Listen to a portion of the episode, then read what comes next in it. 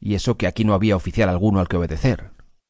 Así es que cuando a don Manuel le daba por ponerse a pensar en alto a la hora de la comida, como intentando de muy mala gana guardar las apariencias respecto a su labor de maestro del chico, Benito tenía que hacer enormes esfuerzos por no dormirse, o a veces por esconder las ganas de reír que le venían.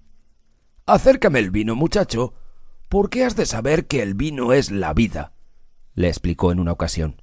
Y le hecho vino, que tiene su origen en la vid, y la vida son vocablos vecinos, como habrás podido observar en el mapa de correspondiente. Si no recuerdo mal, sepáralos por el río Ver, o vídeo en latín. Y se emocionaba el solo mientras escanciaba la bebida y ponía ojos de beber. Porque en la vida hay mucho que ver. Aunque si se bebe vino, o el vino se bebe con avidez, se ve doble y... Claro, claro, avidez, avidez, avidez. Palabra fundamental.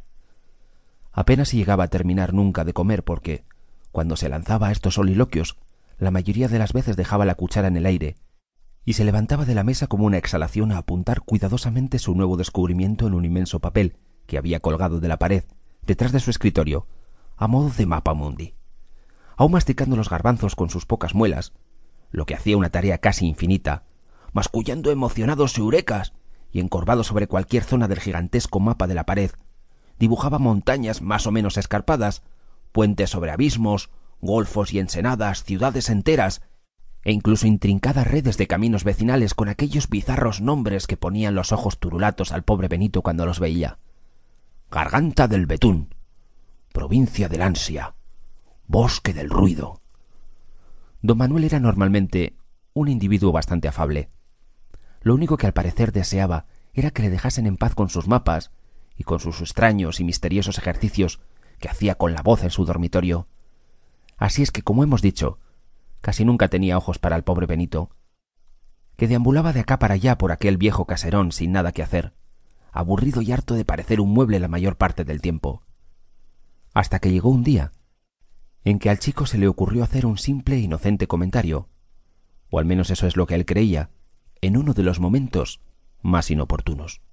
Capítulo 2 Por primera vez después de mucho tiempo, tal vez influido por la larga y lacrimosa súplica que aquella mañana había recibido de la madre de Benito para que se esforzase en hacer del chico un hombre de pro, don Manuel de Ciscar iba a mandar a su aprendiz que le pasase a limpio una lista de palabras.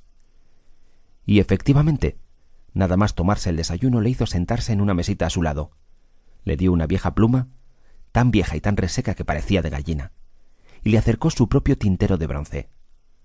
Benito tenía ante sí toda una cuartilla de papel amarillento para él solo. Sabía que aquello representaba casi una prueba definitiva.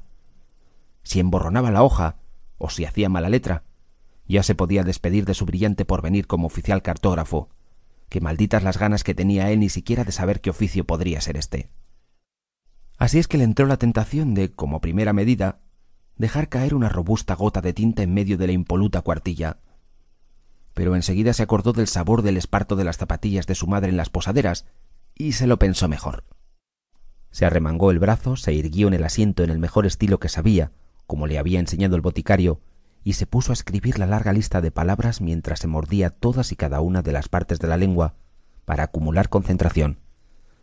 Como confiaba más en su memoria que en su rapidez de lectura, Benito leía dos o tres palabras de corrido, y luego se ponía a escribirlas una debajo de otra, cuidando especialmente de que no quedasen demasiado desordenadas en la hoja. Así es que cuando al cabo de tres cuartos de hora el chico terminó completamente satisfecho su labor y vio que don Manuel, nada más leer la primera palabra, le miraba como se mira a los asesinos. Se convenció del todo de que su maestro estaba como una regadera. ¿Será posible? ¿Y esto es lo que tu madre llama escribir como los ángeles? ¿Qué ocurre, don Manuel? Nada, hijo, nada. Habrá que enseñarte algo de ortografía, pero la letra está bien. Y aquí fue donde Benito le salió respondón. ¿Os referís a esa tontería de las Bs y las Vs? Yo en eso no me fijo. Bobadas que se han inventado los licenciados para decir que nadie más que ellos sabe escribir. Y para complicar las cosas, que me lo ha dicho el señor boticario, habría que escribir todo con B o todo con V y ya está. Ya decía antes que el viejo geógrafo era